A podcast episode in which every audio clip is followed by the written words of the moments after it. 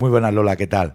De vida y de esperanza de vida vamos a hablar durante los próximos minutos y lo hacemos con un carabaqueño que trabaja como cirujano cardíaco infantil en el materno infantil de La Paz en Madrid. Muy buenos días Raúl, ¿qué tal? Hola Enrique, muy bien. Muchas gracias por tu cariño y, por darnos voz y, acordarte de mí, que siempre es un gusto poder hablar a, a mi región, a Murcia. El placer es mío. Bueno, hemos visto cómo en la prensa nacional se publicaba la historia de Hugo, un niño de tan solo dos años que necesitaba un trasplante de corazón y tras 171 días de hospitalización pudo ver el mar. Un poco cuando un niño llega al materno infantil de La Paz con esta necesidad tan vital, como es el proceso? Pues es un proceso de esperanza en un principio. Al principio se da como una salida. Son pacientes que pueden venir de dos formas, o de una manera aguda, de una manera brusca, y, ahí es un, golpe, pero se le abre una puerta, que es la puerta del trasplante. Otros vienen ya de una manera progresiva, que el niño poquito a poco, el adulto con cardiopatía congénita se va encontrando mal y saben que al final hay una puerta que se puede abrir, que es la puerta del trasplante. Y yo creo que es un proceso de esperanza, Comentaba antes que, en la época peor del COVID que tuvimos aquí en La Paz, en marzo, abril y mayo, ha sido la época que más trasplantes hemos hecho. Y no lo comento por, bueno, por un tema de que las cosas mm, importantes, las cosas graves, a pesar del COVID, siguen funcionando. Yo creo que eso es una buena noticia en estos momentos que estamos, que es importante también hablar de cosas buenas, ¿no? Siendo consciente de la realidad tan, tan difícil. Raúl, ¿cómo está siendo el día a día en el materno infantil con la pandemia? Pues mira, está siendo difícil, no, no te lo voy a negar. Tuvimos una primera ola muy dura en marzo, abril, mayo, junio, que se prolongó y ahora estamos teniendo otra segunda ola también muy, muy dura. Bueno, es un momento complejo, un momento de afinar la mirada, como el propio artículo que, que comentaba dice, son momentos de, de ver qué es lo, importante en la vida, ¿no? ¿Qué es lo que nos mueve? Y, en esto importante, pues a mí siempre me gusta lanzar la, el mensaje de la importancia de, lo público, ¿no? De, la sanidad pública, de tener mucho músculo en la sanidad pública para cuando llegan momentos importantes, cuando llegan momentos difíciles, como puede ser un trasplante, donde hay que mover muchísimos recursos que la, la mayoría de la clase media, de las familias españolas, no podrían sufragarlo, pero cuando llega también un momento tan difícil como esta pandemia tan dura, donde hay que, hay que mover mucho personal para poder superarlo, eh, la importancia de tener recursos, recursos públicos para que te puedan servir, ¿no? Yo creo que, que es fundamental. Lo estamos viviendo de una manera difícil, pero también con esperanza. ¿Por qué? Porque igual que al final del camino se abre una puerta del trasplante, ahora se está abriendo la puerta de la vacuna con, con dificultad, pero nosotros estamos como, bueno, poniendo como mucha ilusión y que pensamos que, que, la vacuna va a ser un camino que va a poder reducir esta, esta pandemia. Si la famosa pandemia de la gripe, que mucho hemos rescatado del 1918, duró tres años, nosotros pensamos que vamos a poder acortar un año y medio o casi dos años si conseguimos una buena penetrancia con la vacuna, porque parece que la vacuna tiene una una respuesta muy buena, más del 90 y tantos por ciento, y pensamos que eso va a reducir mucho. Cuando se consiga una inmunidad de rebaño en torno al 70-80%, ahora en sitios como Madrid, donde hemos sufrido mucho la primera ola y esta tercera ola, estaremos en torno al 20 o el 30%. Si conseguimos en España llegar al 70-80%, yo creo que vamos a superar esta pandemia. Va a costar, todavía quedan muchas mascarillas, porque como recordar que la vacuna no impide que podamos ser portadores del virus y hay que tener la vacuna, ah, hay que tener la mascarilla hasta que tengamos esa inmunidad de rebaño. Pero yo creo que es un, bueno, que es una puerta, una puerta importante que se abre.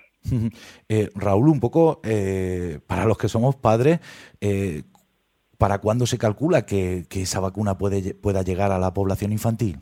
Sí, las vacunas tienen un periodo de prueba de en torno a unos 60 días. Las vacunas más famosas, que son las que se están poniendo en Europa, han pasado esos 60 días con éxito. Con éxito quiere decir que no tienen efectos secundarios. En los niños se tarda un poquito más, se tardan dos, tres meses para asegurar que no tengan efectos secundarios para poder probarla. ¿Llegará a, la población infantil? Sí, seguro, seguro que llegará, pero tardará más. Todas las vacunas han llegado pero tardará más. Al final, esta vacuna se, se acabará incluyendo en el calendario de vacunación, pues como tantas que, que reciben, que reciben los pequeños a lo largo de, su infancia y de su, y de su pubertad, o llegará un momento que esté totalmente controlado y que se, se extinga también la vacuna. Donde hay que poner el acento con esta enfermedad es, en los mayores, no tan mayores, pero en los niños eh, afecta de una manera muy poco frecuente, de una manera, estoy diciendo, grave, ¿no? Así que los niños pueden ser portadores, eso lo sabemos, parece que en menor medida que los adultos, pero donde hay que poner el acento es en los adultos. Los que hay que vacunar en un primer momento es en los adultos. Entonces, pensar en un futuro, en un calendario vacunal de los niños, yo creo que es pronto. Yo creo que ahora el primer objetivo es pensar en vacunar a todos los adultos. Esto es como los, como los trasplantes, ya que estamos hoy haciendo ese paralelismo entre COVID y trasplantes, hay que pensar en el siguiente paso que tenemos que dar. No hay que pensar dos pasos más allá. Y el siguiente paso que tenemos que, ahora dar es que llegue a toda la población y que la gente no tenga miedo. Yo creo que eso es importante, que el ciudadano no tenga miedo de, la vacuna.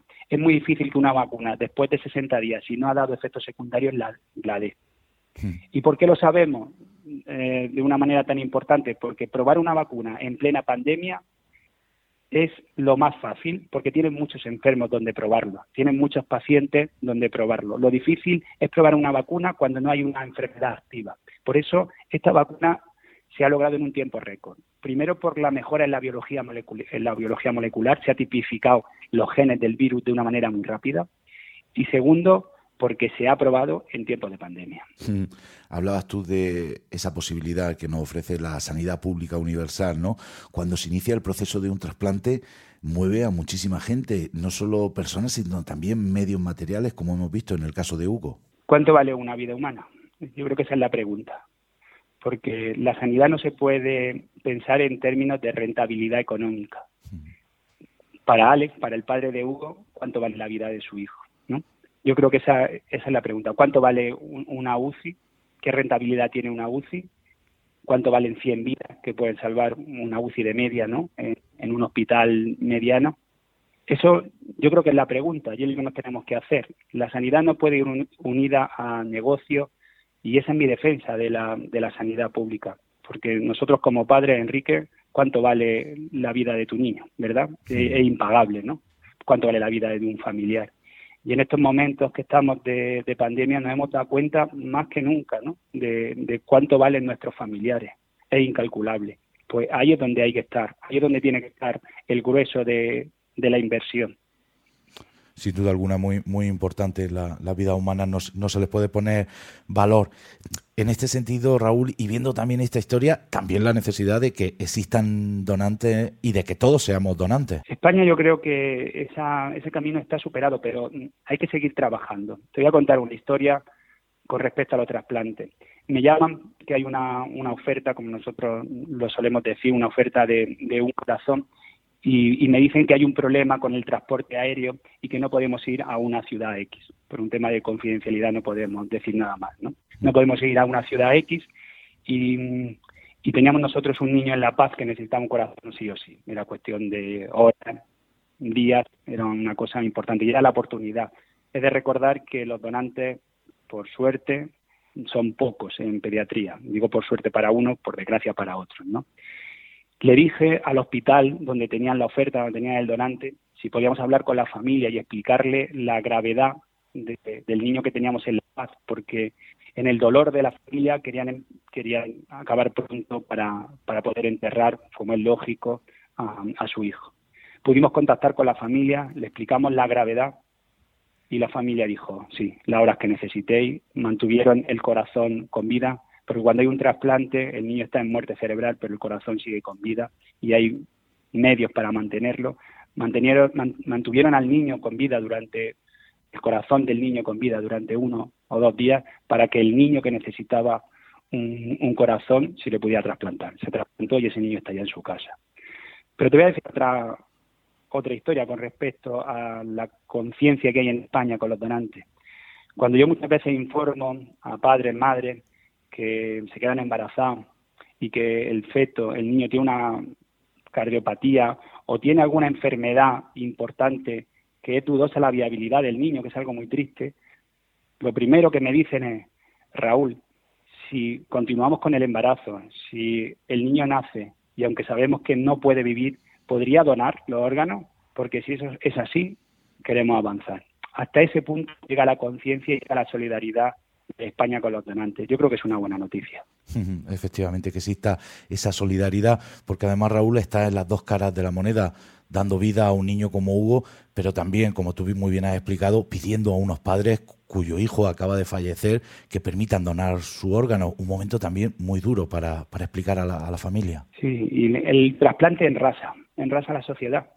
La sanidad, la salud en general en raza. Lo estamos viendo ahora en tiempos de COVID, que da igual rico, pobre, incluso la edad, da igual la condición social, la raza, en raza. Pues es lo que nos pasa con los trasplantes. Aquí se ve de una manera más llamativa y más simbólica, ¿no? Tenemos familias muy ricas que han necesitado un familiar, un trasplante, y a lo mejor el donante es una familia muy pobre, y al revés. Tenemos inmigrantes donantes, tenemos, bueno, eh, eso es la, la magia y también la dureza del trasplante. Y bueno, y dentro de lo positivo, el trasplante ahora tiene como un 85% de supervivencia, que pensamos que es una buena cifra, pero que hay que seguir para mejorarla. Eh, y ya por último, Raúl, bueno, estamos hablando de niños que en cierta medida no tienen asumido quizás el concepto de enfermedad o el concepto de lo que es un hospital. Poco a poco se van adaptando los espacios infantiles de los hospitales para que no sean lugares tan fríos, para que haya una adaptación, porque por ejemplo Hugo estuvo 171 días ingresado. Es un trabajo que todavía está por, por recorrer. ¿eh? Yo creo que, que muchas veces nuestra edificio, nuestra manera de entender la medicina no está pensada en el niño, no está pensada en el, en el adolescente. El año pasado, un niño que, que, trasplantamos, un adolescente, me decía, no sois conscientes que tengo 14, 15 años y que tengo unas necesidades distintas a la del niño y la del adulto. Pues eso pasa también con, con los niños. Yo creo que hay que mejorar mucho en eso. Estamos en el camino, La Paz es un hospital con muchos medios, pero todavía hay mucho por hacer pues vamos a seguir muy atentos a todos tus trabajos, a todas estas historias de, sin duda alguna, de vida y de, y de final feliz.